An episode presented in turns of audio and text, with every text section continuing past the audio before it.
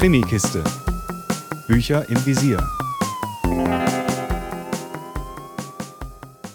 Hallo zu einer neuen Krimikisten-Folge, in der ich euch heute Fräulein vom Amt, Spiel auf Leben und Tod vorstelle. Das ist der dritte Teil der Buchreihe um Alma Teuber aus der Feder des Autorenduos unter dem Pseudonym Charlotte Blum. Die ersten beiden Teile haben mir richtig gut gefallen, weswegen ich mich so auf diesen dritten Band gefreut habe. Inzwischen befindet man sich dort im Jahr 1925 immer noch in Baden-Baden und die Kurstadt ist im Schachfieber. Denn im Kurhaus soll ein internationales Schachturnier ausgetragen werden. Natürlich von Männern, obwohl es auch extrem gute Schachspielerinnen gibt. Doch gleich zu Beginn erleben die Leser eine ganz andere Szene mit. Eine Frau befindet sich in einer feuchtwarmen Umgebung, macht sich Gedanken über die Entstehung von Stockflecken auf Kleidung, was makaber anmutet, wenn man direkt danach und wirklich sehr schnell und auch schon aus dem Klappentext weiß, was wirklich vor sich geht. Die Frau ist tot, gefunden in einer Waschtrommel. Die Polizei geht davon aus, dass es ein Unfall oder sogar Selbstmord gewesen sein müsste, doch ihre Cousine glaubt das nicht. Und ihre Cousine Friederike ist eine Kollegin von Alma, dem Fräulein vom Amt.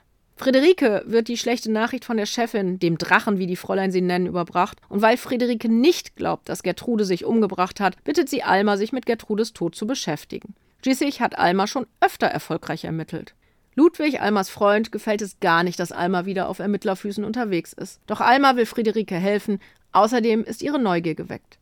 Die Polizei ist außerdem anderweitig beschäftigt, denn in den örtlichen Hotels werden zahlreiche Diebstähle begangen, was in Kombination mit dem Schachturnier natürlich problematisch ist. Viele Kurgäste sind vor Ort, viele Diebstähle passieren.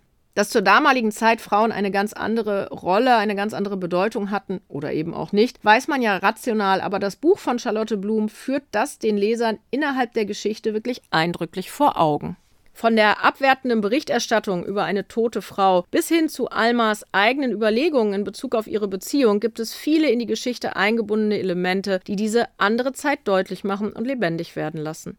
Denn wenn Alma ihren Ludwig heiratet, kann sie nicht weiter im Amt arbeiten. Und diese Selbstständigkeit will sie eigentlich nicht aufgeben. Als ihre Freundin und Mitbewohnerin Wölkchen, sie wird wegen ihres Nachnamens Frau Wolke so genannt, vorschlägt, gemeinsam in eine größere Wohnung zu ziehen, legt allerdings Ludwig Protest ein und macht klar, dass er nicht ewig warten wird. Alma ist also in einer ziemlich zerreißenden Situation, in der sich viele Frauen damals befunden haben dürften.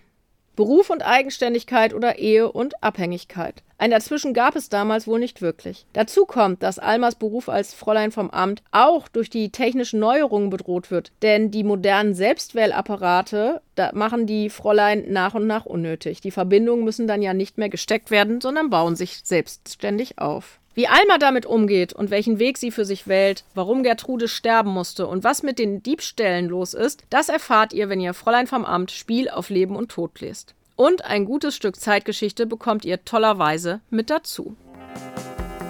Mehr Infos unter www.krimikiste.com.